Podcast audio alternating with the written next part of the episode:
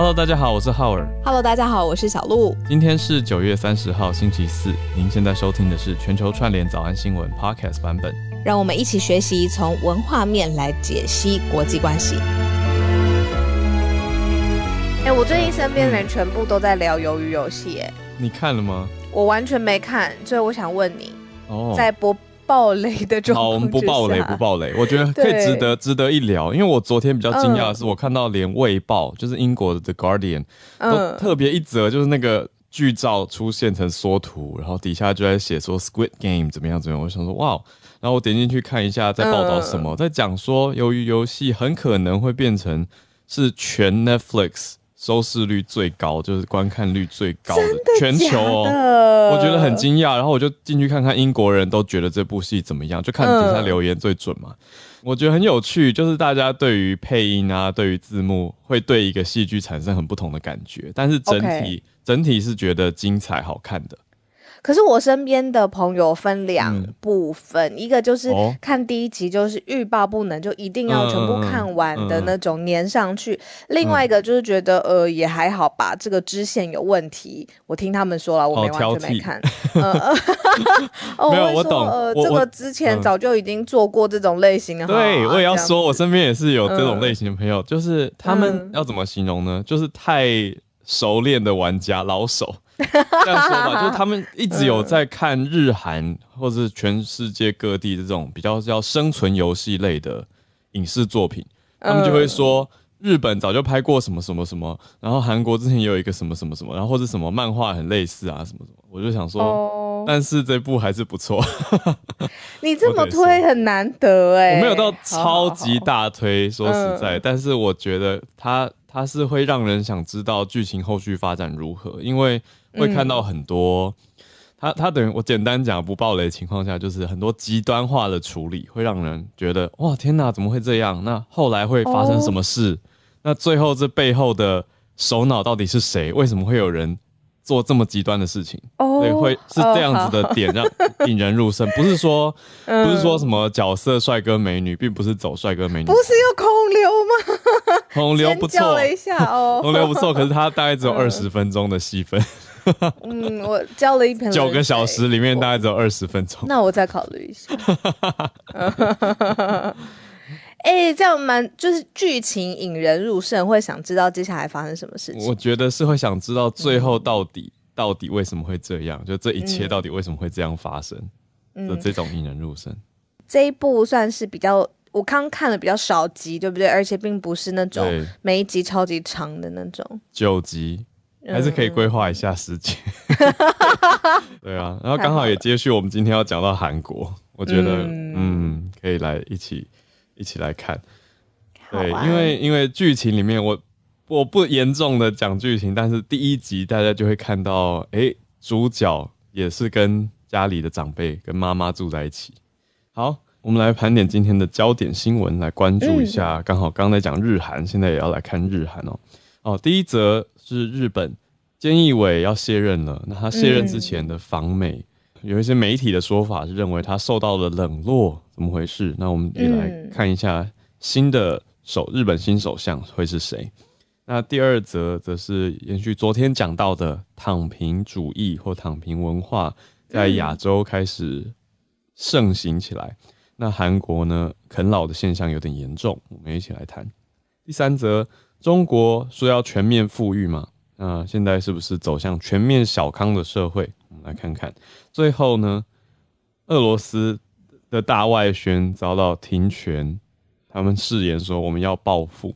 嗯好嗯，，我们就一起来看看这几则日韩中俄几则我们今天的关注焦点。嗯，第一则呢，其实是一个我们之前早安新闻有跟大家分享过的一个延续，而且再加上呃许多媒体的解读综合起来的时间点呢，其实稍微往前一点点，是发生在这个月的二十四号美国时间。当时呢，四个国家的首领，美国。澳洲、日本跟印度有组成一个四方安全对话，我们那时候有说是 Quad 嘛，嗯，那当时呢，这次呃，这个会议呢就被誉为是菅义伟的毕业旅行，因为他真的是呃卸任在即了嘛。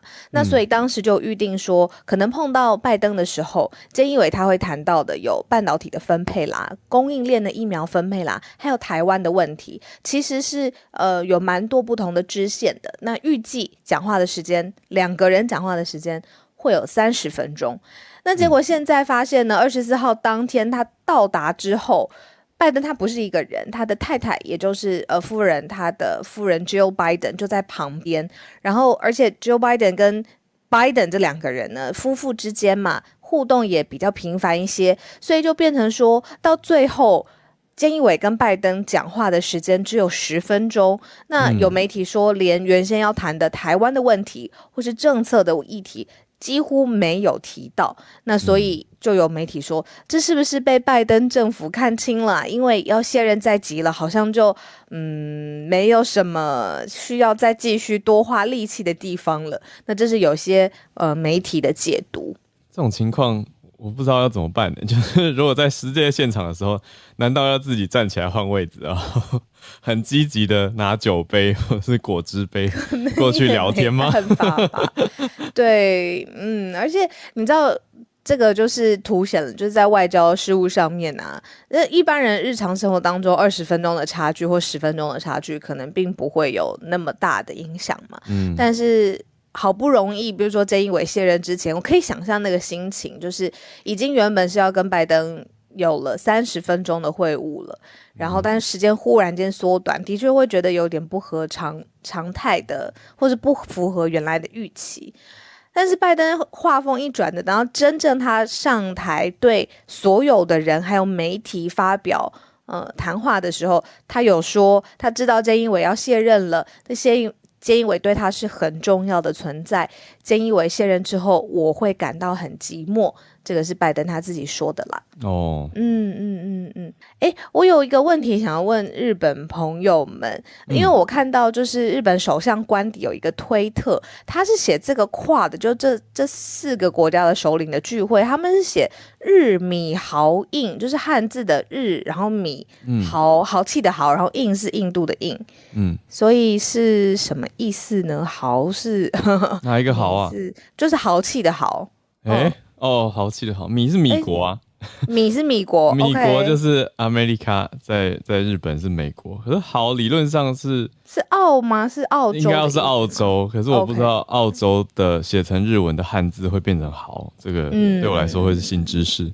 哎，我已经收到一些纸飞机来教我们豪州的豪，好，果然是 Australia 是 Australia，哦，就是 Australia 变 Australia，所以写成豪，哎，水水字旁的豪了。水字旁再加一个豪气的豪，好，谢谢 Eric。我们这边真的是卧虎藏龙，随时一 Q 他都可以来教学。对啊，我就像我刚说，到底要怎么办？难道我要自己很积极的去换位置，然后就说，哎，Jill，我跟你换个位置，这样，然后去跟拜登聊天。哎，想到我们那天跟丹尼表姐聊，不是也聊到说，当国际政治人物很辛苦的地方，就是做什么事情都会被放大，一个眼神，一个动作。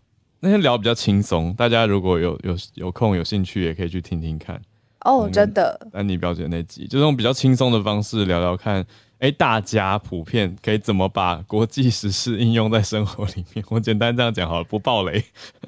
它有一个很特别的切点啦，对，对对对，非常有趣。丹妮表姐那一集，就是表姐用很趣味的方式来诠释拜登对于撤离阿富汗的一些想法。好，那我们呃，这个补充一个小小最后一个细节，就是菅义伟要卸任了嘛？那下一位的日本新首相是谁呢？他的名字是岸田文雄，他是日本之前的外长，就是他之前担任过，就是日本之前前外相。那他现在呢，会是出任日本第一百任的首相。那他之前已经呃举行了记者会，而且是跟菅义伟一起的，那就是呼吁要大家团结，然后希望接下来在众议院啊、国会里面的席次，然后他们也可以有执政的顺利。所以他是前日本前外务大臣岸田文雄，接下来会是日本的第一百任的首相。嗯，他的日文名称名字啊，英文拼音是 Kishida Fumio，啊，Kishida 姓氏是 Kishida，所以会是 Prime Minister Kishida。大家稍微熟悉一下这个声音之后，在各大媒体会开始听到 Prime Minister Kishida 岸田首相岸田文雄 Kishida Fumio。那从日本延伸出来，来看看现在亚洲整个亚洲有一个这样子的文化现象吗？那从韩国开始好了。我看到这个数据的时候。真的会有一点惊讶，待会听听看你的想法。嗯，这个数据呢是以南韩为主的，说从十五到二十九岁这个人口区段呢，嗯，里面失业三年以上的人是二十七万块二十八万。好，那假设已经失业三年了嘛，大家应该这二十八万人口会继续努力，或者是继续想要，比如说找斜杠的工作啦，或者是组合型的工作。但是里面有快有十万人是完全就放弃了，没有从事任何的求职，或者是进行在职业教育，或者是再去考试，可能你要去补习班呐，或者是呃各种准备。也没有从事任何家务的活动，那这快十万人呢？他们就是靠着家里的爸爸妈妈的经济支柱，然后他们，呃，谢谢你，白话文，对，就这十万人就是被定义是啃老族，而且呢，这个呃数字是有暴增的，较前年来说呢是增加了快百分之四十，那所以这个是南韩现在的一个统计嘛。嗯，相相对来说，你还记得我们之前有讲过，日本有一种之前已经长期出现的字，但是现在又拿来讨论，就是说，呃，父母或家庭扭蛋论，就觉得自己的一生都是，反正就是很像扭蛋啦，扭出来父母是怎样的，那我就决定了我的相貌啊、聪明才智啊、运动神经啊，或者我多高等等的，就是这都是上一辈的，我不要努力了。嗯。那全部连接在一起，你说南韩又啃老，然后日本又有现在这种扭蛋论，现在好像是不是全亚洲 有吗？你有觉得吗？亚洲的新不合作运动就是一起躺平好了，用非暴力的感觉，比较消极的面对这个世界。我也在看这件事情，我也自己在想台湾的的情况，台湾的青年失业率。呃，如果十五到二十九岁的话，台湾的青年失业率比较近的资料，这个夏天的资料是百分之八点三，那是全国失业率的两倍多。对，可是我觉得以前就读过失业率的定义嘛，我觉得其实它背后有一些微妙之处，就是呃，失业的定义也要包括这个人有在积极的寻求工作，哦，但是还是无法寻得。那经过了一些，比如说就业的辅导和服务，还是没有办法寻得，这才叫做失业。那如果没有积极就业的话，其实我以前读过一个社会学的定义的版本是说，呃，如果没有积极寻求就业，就不算失业，就是他其实没有想要找工作。那在韩国这边，我们讨论到的所谓啃老，就很多是偏向这样子的族群，就所谓伸手跟父母要生活费，而且看起来没有在积极的找工作。那这背后其实我觉得有超级多的东西可以讨论的，就是他的心态是如何形成的。那他没有在工作的时候都在忙什么呢？都在网络上面看东西吗？还是也没有想要去找一些任何的打零工收入，或是去去送外送吗？就是为什么？对这个为什么比较是大家想要知道的？那也是我会很好奇的的这个点吧。呃，呈现出来，我觉得以亚洲文化来讲，大家都会想要，就我我讲直接一点，那嗯，也听听小鹿你的想法，就是如果可以有一个自己也擅长，又可以让家人觉得很不错的工作，谁会说不要呢？我很同意啊，对啊，有一些收入，那不一定要是赚最多的，对不对？可是能够发挥一己之长。而且也让家人觉得，哎，还不错，蛮安心的。因为家人通常最担心的是生计的问题嘛，就是怕自己的子女会所谓没有竞争力，背后的意思就是怕他活不下去啊，怕他吃不饱啊，饿肚子啊，或者没办法，你说养家糊口啊，或者是呃，我们讲传统一点的观念，你说恋爱、结婚、生子好了，或者买车买房，那都需要钱嘛。那如果没有钱的话，好像就无法推动这一切去循环。可是如果延续我们几个月前讲到现在的，大家都走三抛哦，就是不要结婚，不要买车，不要买房，不要生孩子。那我还需要这么多钱吗？那我也听过，真的蛮多人。对啊，在 PPT 有几篇很很知名的文章，就是他算出来，他这辈子他也没有要结婚，也没有生小孩，他需要多少钱？就应该大幅减少吧，对不对？减到非常多啊！可是很多人就在想说，那这样子的人生，到底是为了是不是本末倒置？是不是为了要省钱，所以就跟自己跟家人说这些我都不要了，我就简单一点就好了，我就很单纯，我就是每天上班。然后下哦，对，那个人有上班，就是写这个文章的人，他有去上班。这个台湾人，他上班，但是他下班之后回家几乎都减少所有的开支，他也不会去看电影啊，也不会去唱歌、出去玩什么的，就是把娱乐开支都减到最低。嗯，他就算好说，他这样工作到几岁的时候，他的钱就足够让他退休，而且养老一辈子。然后就有人问他说：“那你退休之后想要做什么？”他说：“就就是恬淡的在家度过余生。”嗯，我就觉得，我觉得这也是某种程度的，就是呃，可能一种躺平，对某种程度的躺平，哎，真的，就是就是不要再那么，呃，对，可以把躺平大大概的概率定义成消极吧。感觉就是跟这个世界搏斗，或者是如果你有伟大的、远大的，就是成家立业，然后要那个子孙兴旺的这个目标，如果觉得有点太沉重，他也可以把这整个历程缩到最小，就是直接把自己照顾好就好了。不过刚刚浩尔有说，就是呃，这种放弃。呃，劳动的人就是他不想要再找工作的人。刚才同一时间，让 Charles 老师就说，这些人呢叫做 discouraged worker，就是不被计算在劳动力里面的数字，他是放弃找工作的劳动力。然后我们的好朋友哈宇宙虾米有说，在韩国称这些人为袋鼠族，就是他是啃老的意思，就是靠爸爸妈妈，然后就是。袋鼠这样子，不过刚浩宇讲到一句话，我特别有感觉，就是你说那这些人的心态，或他问为什么是这个样子？对啊，我的想法是，我觉得这些人会有这些心态或行为，并不是他们个人呢，而是因为社会制度，人真的是社会制度，或者是呃这个文化的产物。有些人会这样或那样，不一定是他自己天生个性就是。或选择是这样子，而且很多交替呃交叠在一起交织成的社会经验，或者他在社会上面真的就是有一块没有被好好照顾到，所以他才会这样。我同意，因为 discourage 这个字我觉得用的很好，表示是是在社会或求职经验当中受到了一定的挫折嘛，那是相对挫败或挫折而没有再去积极求职的员工或劳动力。所以讲的是整个社会氛围也好，或者说你说职场环境也好，也许有的人，因为我们刚讲到这些人，他们不是从从来没有工作过，因为这些人是我们是一个统计数据嘛，是十五到二十九岁里面哦，那靠父母的生活费赡养的人士，可是并不是说这些人从来没有工作过啊，所以很有可能是曾经受到了挫折或 discourage。那当然老一辈简单一点贴标签的。回应或者看法就是说啊，太太没有抗压力啊，或者是，然后我们当年怎么样怎么样，可是不可同日而语啊。我觉得对啊，这样没有没有同理到啊，好像也没有办法帮助。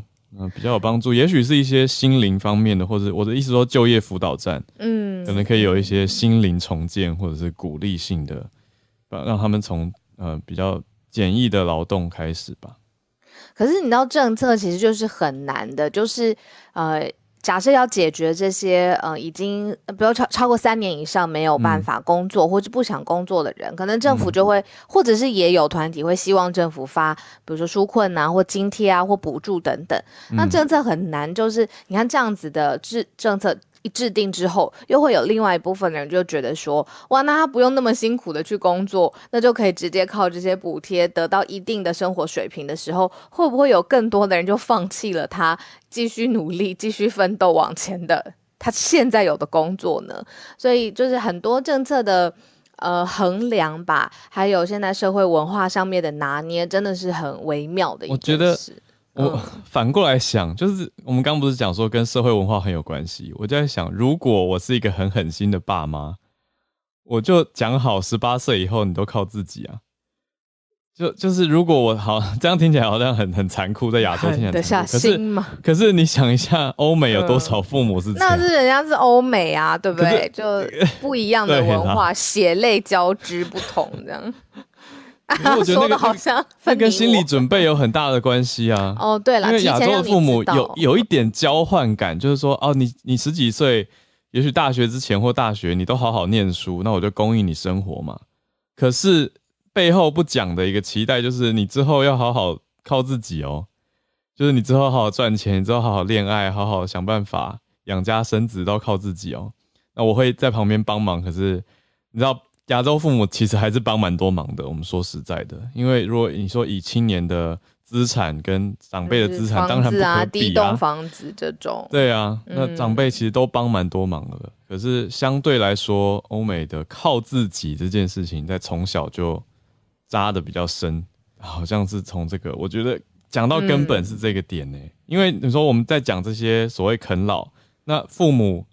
还是被啃啊，就是真的把孩子赶出去，或是很早就要他们独立自主的父母，其实并不多。我觉得对华人父母来讲太难了吧，因为华人父母或者是华人的家庭观念，就是真的是到很大都会是一个很紧密的家庭单位。你真的是一定要说哦，十十八岁以后我们可以就是五十岁还只是一个孩子这样。对对，没错。我觉得对华人的文化来说，甚至不只是台湾的，就是整个华人文化来说，其实都蛮难的。就是不同的家庭凝聚的观念这样子，嗯。但给大家不同的思考吧，就是可以，我觉得我是鼓励鼓励各位父母可以开始给孩子一个，不是让他们没有安全感，不是说啊以后什么爸爸妈妈就丢给你自己自生自灭了，不是，而是培养他们独立自主的能力吧。对，特别是经济方面也有一定的，你说财商，我觉得这跟财务智商有很大的关系，就是理财的思维，而不是都没有在管，然后就是一切都靠家里的支出啊。那时间到了，你当然还是继续用家里的钱。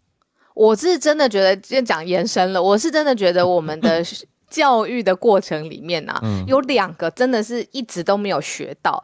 一个就是，其实好像美国有在推一个，就 K 十二，就是让你在呃小学过程当中就给你理财的观念，不是那种好很理财就很有铜臭味，而是你理财要有方法嘛，要聪明，就理财的观念。再来就是你恋爱的观念，嗯，就是恋爱的好观念，我也觉得是为什么。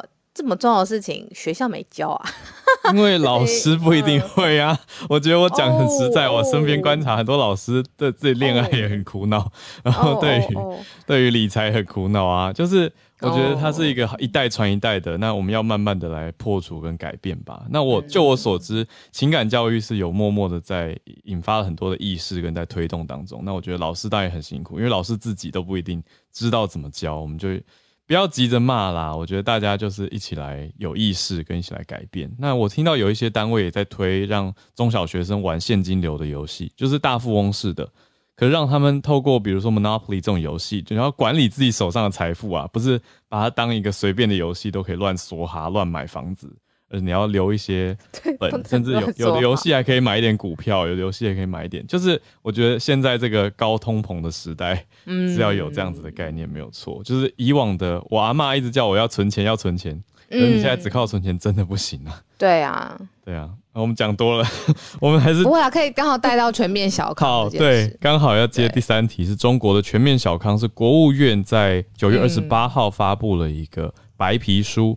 在发布的现场呢，里面就呃官员排排坐，五位官员坐在台上，就秀出了这个白皮书，说要让大家继续奋斗。中国的共产党创党百年嘛，说继续奋斗，从小康之家到小康的社会，从总体小康到全面的小康。那之后呢，还要从全面建设到全面建成，完成的成，让小康能够成为现实，不断的继续努力突破。啊，每次看到这个新闻稿，都很想替这个写稿子的人拍拍手。他们真的好厉害哦，每个字都要排比，然后排比的句型四个字四个字之外呢，还很简洁扼要的表达。你说整个党的意志都要在你的一个 slogan 里面讲出来，要从总体小康到全面小康，然后大家就会。去仔细想说，那全面小康的意思是什么呢？等等的，简洁有力吧？我觉得换一个角度，如果我我今天是山西的农民，我听到这个，我就我就我就懂啊！我的脑海里就是讲说，我们领导就是说，我们要全面小康，大家一起努力，就是他很比较好很简单好带走啊。Hashtag 他们对比较，它是一个 easy take away，就比较好吸收啦，就不会说哎，好像讲了一一句一段话是什么，那他最后会留下一个印象。那现在大家要。你知道共同富裕嘛？那全面小康。嗯，那这个白皮书当中有强调说，以中国来说呢，就是一直把自己就是中国自己的发展放在是人类发展的坐标系当中，这个是白皮书自己写的字，这样、嗯。也把中国人民的利益呢，还有各国人民的共同利益是结合起来的，在这个人类发展的坐标系当中结合起来，嗯。要做这个世界和平的建设者，嗯。也要做全球发展的贡献者。嗯好啦，后面还有省略一百句，就是什么什么者这样子，但是就是意思就是，呃，要为自己的发展还有各国的发展一起努力。简单来说，这样子。那个坐标系那句好难翻译啊！我一直在想，如果我要翻成英文，职业病。好啦，难的是三百六十五度比较难。这个是一个我们的 inside joke 吧，这是我小小补充啊。我前几天去翻译，遇到一个讲者，他可能太兴奋了，他就跟、嗯跟观众说，You will get three hundred sixty five degrees support。然后我就心里面想说，嗯，一个圆不是三百六十度吗？怎么会三百六十五度？怎么会多五度？热爱一百零五度的你，就想说，对，但我当然还是翻成全方位的支持啊。对，嗯可是就是觉得讲者有时候会出很多难题或者比较有创意的表达方法。他应该是想讲三百六十度，讲想成三百六十五天吧。对，我跟你讲，这个迷音其实好像各国都会有，不只是讲英文的跨国的笑话。啊跨国很厉害。啊有啊，还有一个我也我也很爱讲的笑话，就很多人都会说它发生了三百六十度的转变，然后我就想说 转一圈都没变。对的，是一百八十度好吗？大家 没错，这也是跨文化的笑话。就跨文化，对大家普遍数学都不好，科学家要疯了，对数学老师要发生了，三百六十度的大转变。真的不行，不要这样，一百八好吗？大家好，我们最后一题来到二国在德国，呃，应该说俄国做的一个德文外宣频道被 YouTube 关掉了，俄国非常生气，俄国还说要报复，报复哎、e YouTube 太死吧？赶了吧？可是 YouTube 好像蛮常关，就是频道，当然它不是随便关，被检举啊，或者是对检举，发现版权有问。题，就会去关闭。嗯嗯那你就是关掉大的 YouTuber，YouTuber 会暴怒，当然，因为他经历了这么长的经营的时间，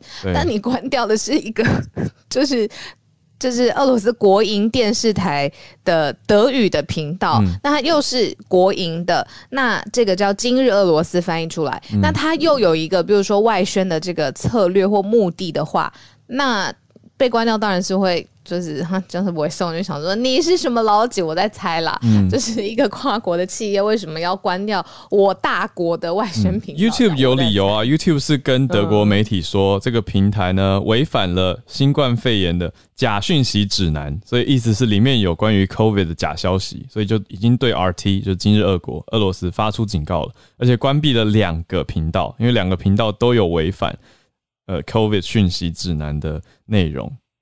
但是俄罗斯外交部就暴怒，然后说嗯 YouTube 这这个这个是前所未见的媒体侵略，而且说嗯 YouTube 可能有得到德国政府的协助，这个这个有点多吧？就是意思是说，你们 YouTube 跟德国根本就是挂钩串联的。他的意思是不是觉得德国政府嗯在默默默推动这件事情，然后希望俄国不要对德国做外宣？德国说我们没有跟 YouTube 有串联或挂钩，然后警告说俄国不要报复在俄国的德国媒体。哇，这个好可怕哦！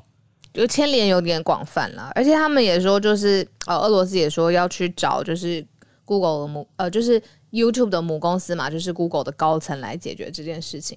但依我所知，因为 YouTube 它生态系已经非常完整了，那它几乎是有一点像是 Google 大公司下头的一个很完整的体系。那现在这样就泛政治化嘛，当然就是要继续再找高层高层来处理。小鹿，你知道 YouTube 是全球哦第二大搜寻量的搜寻引擎吗？仅次于 Google。那全部都在 Google 下面，对，其实都是 Google 啊。对啊，母公司都是 Google。对，所以很多人也的确是怕它变得太大，所以美国像是监听会就会呃听证会就有一些监管等等。嗯，哎，只是这一则还是会让人觉得哇，关于言论自由还有媒体公司的控管权到底界限在哪里？加上国与国如果有一些政治意涵的斗争，像这边很明显是德跟俄之间的事情，但是又嗯把平台也扯进来，那怎么办？其实嗯我大学最好的朋友啊，到现在都还是他就是在 YouTube 工作这样子。那像类似这种事件，其实并不算少见，就是 YouTube 里头都会有，比如说很大的法务的团队啊，或者是嗯他的执行的守则。但这一则特别，我觉得是因为是俄罗斯吧，嗯嗯嗯，就是会觉得不是因为讲到报复就就多了，对对那。一般你说我被下架，我不会说我要报仇啊，我要针对谁谁怎么样，对不对？好，来，我们时间刚好来到，今天也是。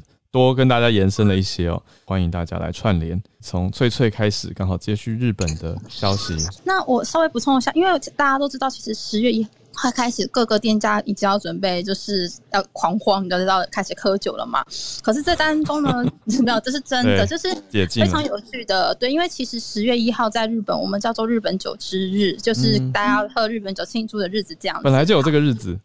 嗯，算是有这个日子，是我们日本的嗯酒造组合，就是那个酿酒厂的工会，就是算是在推广的一种活动，是真的有的。那刚好哎，刚好搭上这一天。可是其实在这边发生了一个小小的问题，就是呢，嗯，到底有哪一些店家是实际上以东京来讲是可以营业的？它有一个规定，就是呢，你必须要获得一个叫做彻底点检呃的 support，就是说。它是一个，他会到你店家去检查，说你到底有没有符合他们的规定，包括有没有设立隔板呐，有没有消毒手，呃，就是消毒的清洁液之类的。他说，如果呢你今天没有获得这个认证的话，你是没有办法营业的。也就是说，嗯，有获得认证的店家可以营业到九点，没有获得店嗯就是认证的店家，你可以营业到八点，但是你不能提供酒类。好，那听到这边，大家觉得哦，那你只要获得认证就好了啊。可是这件事情有一个非常吊诡的地方是呢，其实这一个呃认证，它从四月份就开始在推广，但是他只是说哦，希望大家可以去参加，但是不强制。结果在九月二十八号的东京都的，就是嗯小时百合子的新闻稿里面说，如果你没有这个认证的话，你没有办法提供酒类。然后这件事情就引引发了一阵恐慌，因为如果你在很早之前就讲这件事情的话，其实大家可能就会更就可以遵守。对，嗯，可是因为没有讲，所以其实现在大概还有三成左右的店家是没有拿到这一张的。对，因为他其实是申请，或者是他直接去你店家，他会打电话跟你说我可不可以去检查。可是很多店家在紧急事态宣言中他是没有营业的，所以你打电话过去，其实也没有人接，所以就会引发这一件事情。其实已经有一些人是在不满的，尤其是有一些你知道，如果是一些爷爷奶奶经营的店，他们可能情报没有这么丰富，对，动作也没那么快。就会觉得，哎，怎么现在才这样公布？因为他们太临临时了，而且他们目前从四月到九月检查了二十四万件。呃，要怎么讲？就是你现在申请，你也没有办法，就是直接他就会帮你检查。对对，好，这是目前日本有一个小小的问题，分享到这里。嗯，谢谢。Harrison，他也啊，今天来给大家分享一下，就是 YouTube 刚刚就是两位也提到了，就是 YouTube 今天开始封禁所有的有关疫苗的假讯息，就是他在呃美国美西时间九月二十九日。呃，YouTube 宣布要要用演算法及其人及人工的方式封禁有关疫苗的一些网络流言蜚语和假讯息。那么，其实从二月起，几个社交平台就联名宣称就是打击疫苗的相关假讯息。但是今天 YouTube 官方就是声称必须要采取更加强硬而且更加广泛的呃打击的手段。呃，就是呃主要主要就是查检查的目标是就是有一些假讯息。呃，假讯息针对 WHO 已经批准的疫苗，然后呃，就是有比如说有质疑疫苗合法性，然后比如说可以呃疫苗可以追踪接种者，或者说疫苗会导致自闭症或癌症或者一些不育症的消息都会被删除。那么这个呃范围不仅仅止于就是 COVID 疫苗，所有相关的一些疫苗，比如麻疹、肝炎以及其他的疾病的疫苗都会被就是 YouTube 来进行检。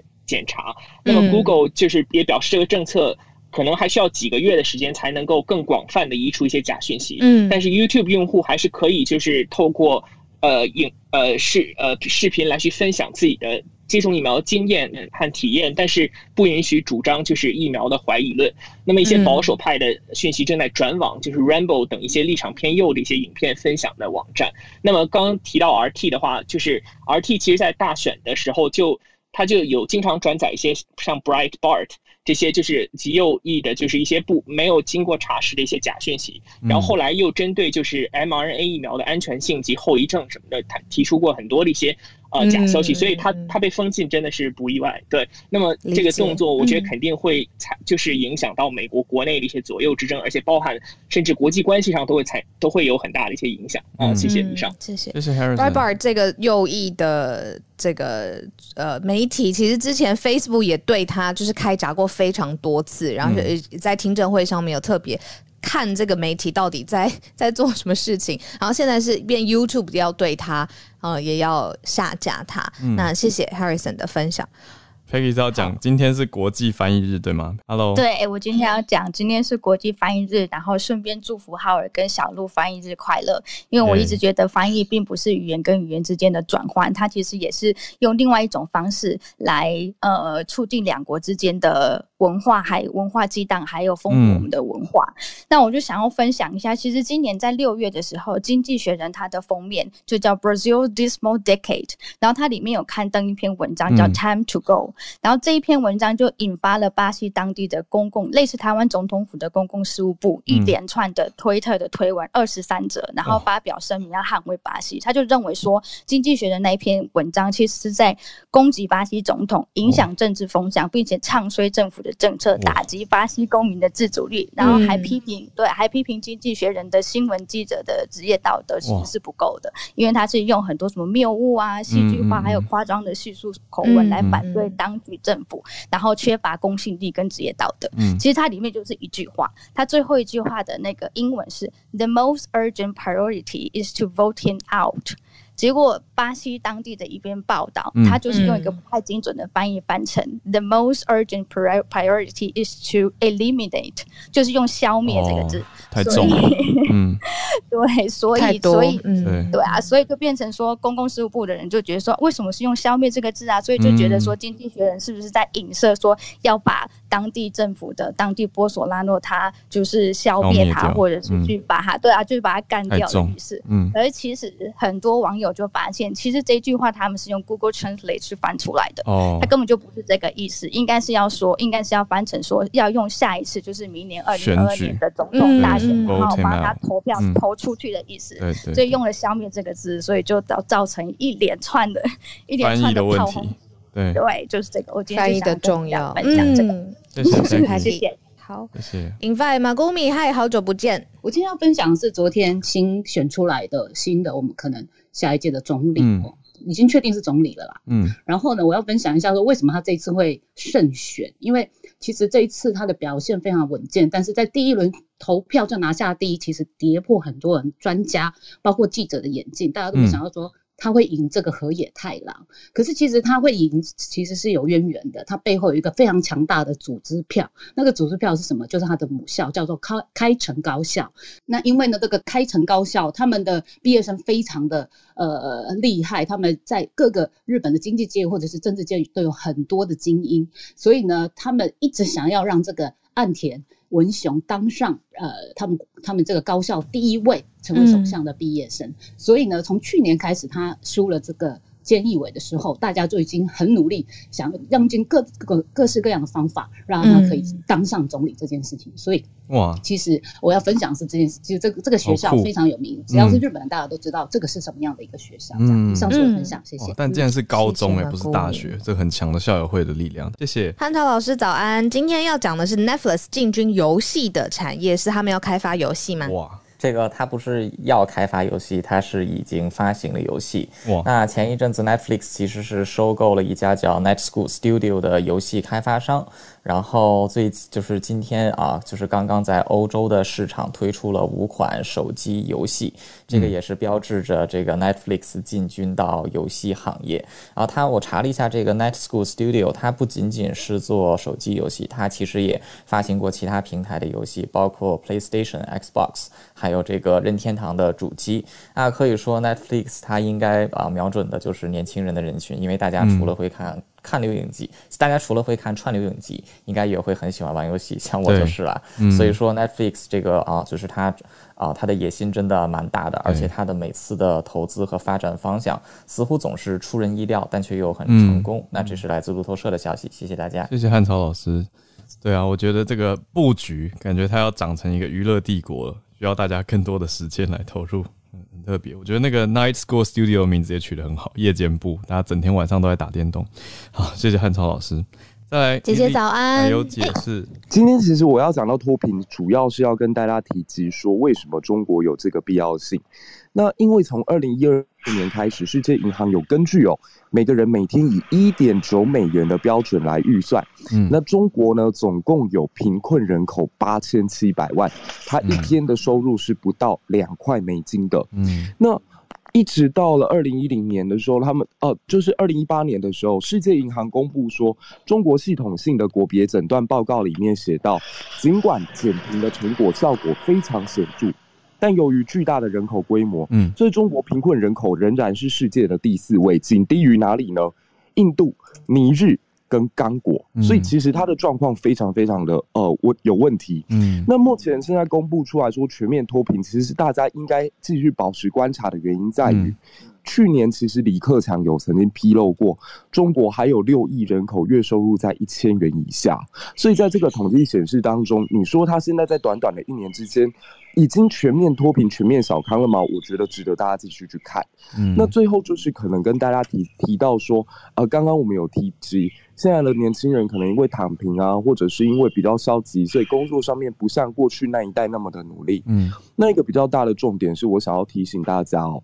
或许你放弃掉婚姻，放弃掉很多东西，会让你的生活变得轻松。嗯，可是这就会陷入米兰昆德拉在作品当中曾经提及的，生命有一些东西叫不可承受之轻。嗯，你都没有负担了，这样子的人生真的会是你要的吗？就是大家可以去思考这一个点。谢谢，谢谢。嗯，谢谢。接下来，Charlotte 早安，今天要聊的是什么呢？今天的新闻就是。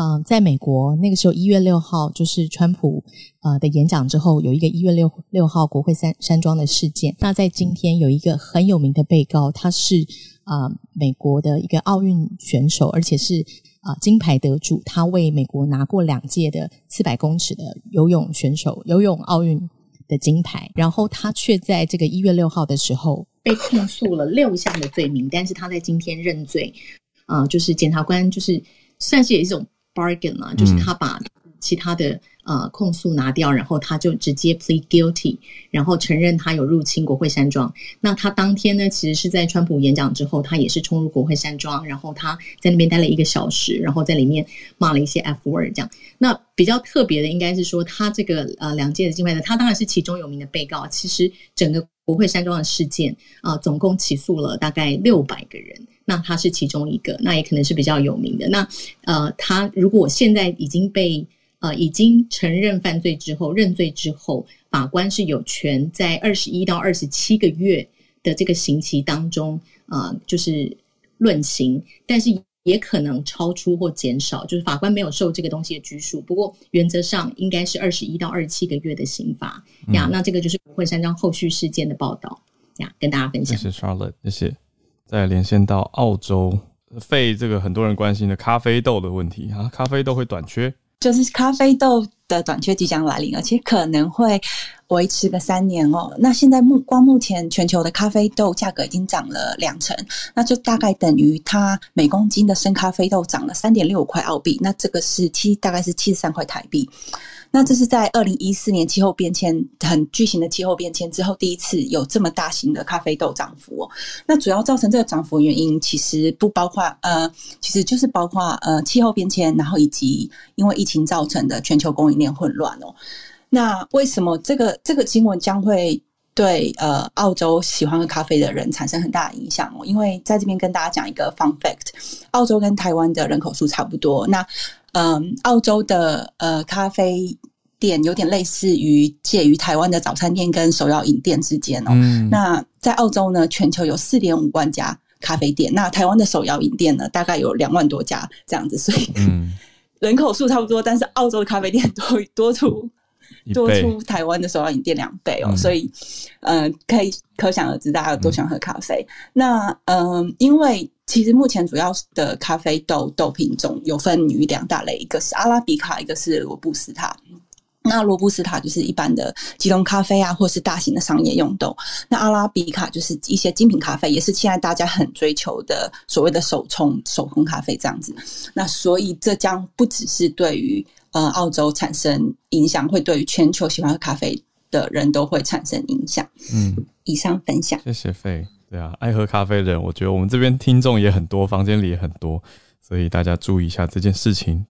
再来是四位关注到一个建案跟日本建筑师有关，一个日本建筑师伊东丰雄呢，他在呃台湾的一个南港绿城公办的都更案，他这一次会呃他得到了这个标，那。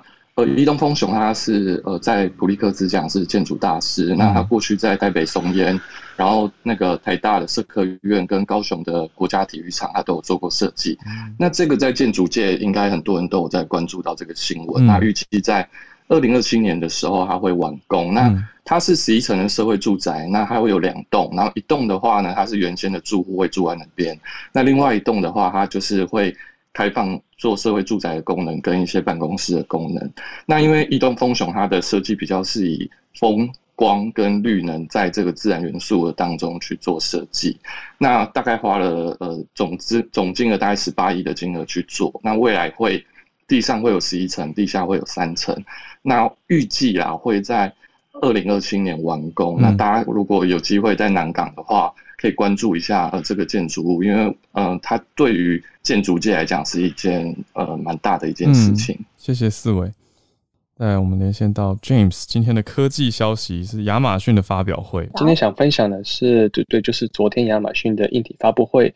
然后我觉得最有趣的一个产品呢，今天想要跟大家分享，就是它的一个叫做 Astro 的机器人。嗯。它的外形呢，就像一个平板电脑，然后有两个轮子，像是一个很小的一个吸尘器的概念。嗯，然后呢，它里面有装他们的呃智慧助理 Alexa，然后用途呢比较像是说，哎，拿来巡逻，拿来跟朋友或是亲朋好友视讯、听音乐，或是跟随的人。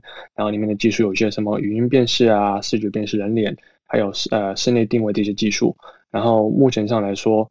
呃，预购需要一千块钱，然后需要邀请才可以进到这样子的 program，那我就觉得蛮有趣的，然后很期待看到这些机器人啊，这些无人机技术从呃可能从军用用到商用，然后用到民用，对，那这一方面，另外一方面可能会比较担心说这些科技可能对隐私权的影响，嗯。啊，就让我们大家啊用多方面去思考，然后继续关注下去。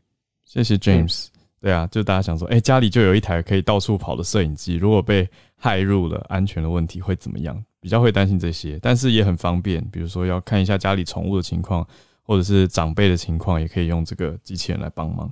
谢谢 James。好，那我们今天助战专家的时间，Dennis 老师早安。这个受冷落这件事情是放大解读吗？嗯，大家觉得很意外吗？就是菅义伟即将要离开了。我的意思是说，用很理智的方式，就是大家不要。我们当然很希望大家都是平等的对待，可是我们常常说国际政治就是这么的现实，所以真的很意外吗？尤其是拜登总统，如果你是拜登总统，你知道在日本远端的日本已经选出新首相了，嗯，你会怎么面对这个来访的客人？很客气的、很礼貌的带着老婆来跟他就是。做个道别哦，就跟他就是呃会个面。我觉得这个是呃，当然感觉起来是很难受的，可是这就是这非常的现实，这就再次的反映了国际的现实。那今而且甚甚至拜登这个白宫已经表态了，就是非常希望跟岸田文雄好好的来交流。嗯，所以其实你看这个由来这那什么不见不见旧人哭哦，只有新人笑不见旧人哭，有点是那种这种感觉。不过美日的关系不会受到很大的影响啦，只不过就是政治人物个人他可能在这一次。的计划当中有点有有点失算，就说呃没有想到会是这么这么的这个呃现实吧，嗯，所以这并不是特别例外意外的事情。倒是今天有一件消息是可以大家跟跟大家先做一个快报，然后为为后续应该会有一个慢新闻可以做，嗯，就是美国跟美国跟欧盟今天其实在。宾州的这个匹兹匹兹堡开了一个很蛮重要的会议，美美国跟欧盟开的这个会议呢，是一个新成立的全新成立的贸易跟技术委员会。这个美国出席的是，这真的是三巨头哦，布林肯啊，还有雷蒙德，也就是美国的商务部长，呃贸嗯商商贸部长吧，嗯，然后还有这个呃贸易代表戴奇。那对欧盟这边派出来的也是他们的重要的主要主要的这个负责人是执行副主席兼贸易专员，他名字非常长哦。总而言之呢，双方建立这个新的新的这个委员会，他要讨论的真的。主要就是锁定在高科技晶片产业，而且强调这次不能再玩假的了。因为二零一三年的时候，在奥巴马任内就已经说美国跟欧盟要建立一个比较完整的讨论的平台，而且要整个落落实。可是奥巴马任内结束一二零一三年到二零大概二零一六年，奥巴马任期结束之后就不了了之了。其实美国过去跟很多的国家签这种相关的协议，甚至跟东呃东南亚国协做这种说是要合作，可是都就然后都没有然后了。所以欧欧盟这次是非常认真的说，美国跟欧盟这个，尤其是针对晶片，是非常非常认真的说，我们这要建立完整的工作小组。所以欧盟这边提议是，他们要呃这个委员会要建立十个工作小组，针对不同的议题。来做进一步的讨论，而且会最后呢会建立一个完整的欧盟跟美国的贸易架构。那当然很多的细节要讨论的，包括现在美国对欧盟的还有一些关税哦。欧盟当然是希望可以完全的取消，所以接下来要要怎么走，我觉得蛮重要的。同一时间就在呃这两天，欧盟也跟中国有一个会议啊，这个呃中国的外长有一个对话。我相信很多朋友在台湾可能看到新闻了，这个对话当中有特别强调，欧盟的国家非常想要跟台。台湾积极更建立贸易的关系，可是同时欧盟也说。不会跨这个一中原则的底线。基本上，欧盟现在挺台湾是挺的越来越明显。可是同时，他们也在抓这个跟中国这个底线在哪里。我们知道，拜登跟美中之间的关系很紧张。可是美总是到最后一步的时候，美国会说啊一中原则啊什么一法三公报。现在欧盟，我觉得比较我们要乐观的看待的是，欧盟愿意支持台湾，而且是直接正面的就跟外呃王毅讲说，哦，我们有非常多的会员国是想要跟台湾做生意的。这一点已经是突破。过了。那至于说我们呃也也必须很现实的看待，是欧盟他自己也有考量，就怎么样让中国可以呃有点不满意，可是还可以接受。他当然要把这个所谓的一中一政政策再抛出抛上台面丢出来。那我觉得我们在台湾。我还是比较乐观的在看待，说人家已经愿意去讲，跟以前不太一样了。人家愿意去讲，就算他讲了一中原则，可是他讲到说非常愿意跟台湾做生意，这点是我们要要去做的。而且我们一直在说嘛，很务实的，像我们现在国发会啊，各政府单位就是把呃企业带出去，这很重要。那回到欧盟跟美国这个商务的这个。讨论呢，我觉得很很关键的，也是我们要注意的是，其实这个礼拜有一个蛮重要的新闻是雷蒙雷蒙德，就是美国这个商务部长呢，他在白宫主持的这个会议当中，跟电半导体组织会议当中，他其实有强调美国要四十，美国给三送或者是呃呃。我们的台积电四十五天，嗯，自愿交出资料，我不知道大家有没有看到这个新闻？他们期待三送或者是三呃呃我们的 TSMC，嗯，自动的交出相关的半导体的资料，就是呃他们觉得这个是需要的，嗯，那。这个美国美方的人士就记者就有追问说，那如果这些公司不愿意交出机密的资料，因为他们要求的资料是包括了企，包括了他们的商呃客户，还有包括了可能他们生产的相关的资讯，这么细？那嗯，就就很细。其实这是一个蛮蛮重大的新闻，韩国是已经炸锅了，韩国已经非常愤怒，说这个这个是完全交出去之后呢，嗯，交出去之后，事实上。你呃，美国的这些半导体厂商，像是竞争对手 Intel 这些公司，他们就可以透过这些资料变成公开的，这些资料就可以判断现在的闪送纳米科技发展到哪里，他们的客户到哪里。台湾同样的，台湾的台积电也是如此哦。然后记者就追问他说：“但自然，既然美国政府说是自愿四十五天的自愿期，那如果说客这些呃公司不做怎么办？”结果是他的回答很有趣，他回答是说：“我们有各种的手段要他们做。”要他们教，所以我常常在讲说，为什么回应到今天？你看第一个消息，美国很现实。我们不是说要怀疑美国或什么，但是其实你看，在贸易战上或者在很多的方方面面，每一个国家都是以自己的国家利益导向，就是绝对是守护自己国家的利益。虽然川普时代是喊出来说美国优先，拜登时候没有喊，可是我们也之前也说了，拜登是有点像是比较务实的现实主义者。嗯，表面上是国际合作，事实上他还是做很多事情守护国家美国的国家利益。嗯今天在半导体产业上很很清楚的，美国也开始希望。呃，可以取得更多的优势。那我们一直在讲的是，像台湾、像韩国，它我们当然是比较呃，有很多需要地方需要跟美国合作，所以好像是落得比较下风。可是我们有没有可可以做的事情？其实还是有的。我觉得政府这个时候。应该是我们我又要念经了。我们大家有这个共共同的意识之后呢，我们就可以比较有力量来守护我们自己的产业。要有一个完整的国家级的产业规划，这个真的是很重要。尤其是当美国开始也开始紧缩，他们预预见到半导体将来更加的重要，跟美中之间的竞争。呃，在美中竞争之中呢，美国要把半导体产业都拉回来。大家如果看一样是这个星期。Intel 在呃亚利桑那州的七七纳米的晶圆厂也动工了，所以这些消息对于我们台湾来说，它是好还是坏？你可以说半导体变得更重要，可是同时你也看到了，哎，我们台积电的竞争对手开始要把晶片产业移到美国自己来制造，而且是 Intel 自己制造，不是再交给台积电代工。所以总所有的呃讯息凑在一起呢，我真的觉得我们现在要好好的想一想哦。包括我们现在是世界第一的这个产业，我们有没有办法把它继续守护住？这是今天看到星期三，呃，美国跟欧盟这个技术委员会特别强调半导体的重要性。那我觉得我们现在更应该赶快想一想，在他们的这个架构前呃确定之前，我们有什么方式，都透过外交的手段，还是透过科技的手段，来让我们的这个领先地位继续维持下去？这很重要。嗯，团结在一起吧。嗯，不 不忘念经，抱歉，谢谢老师。老师带我们看到重大的新闻，谢谢老师。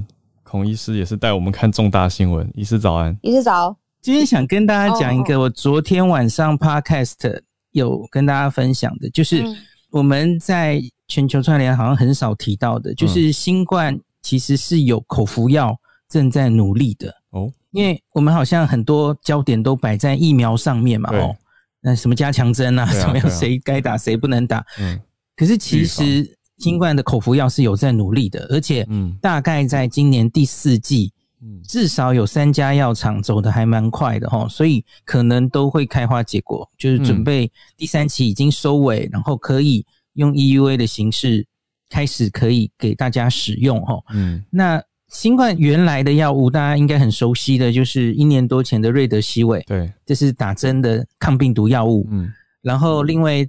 另外，大家应该也熟悉的是单株抗体，像是川普总统曾经打的吼，嗯，那个鸡尾酒疗法的单株抗体，可是这两个都是注射的，嗯，那价钱其实都蛮蛮贵的哈，嗯，那而且就是你要打针，你要注射，然后所以它的医疗可进性是有问题的，又比较贵哈。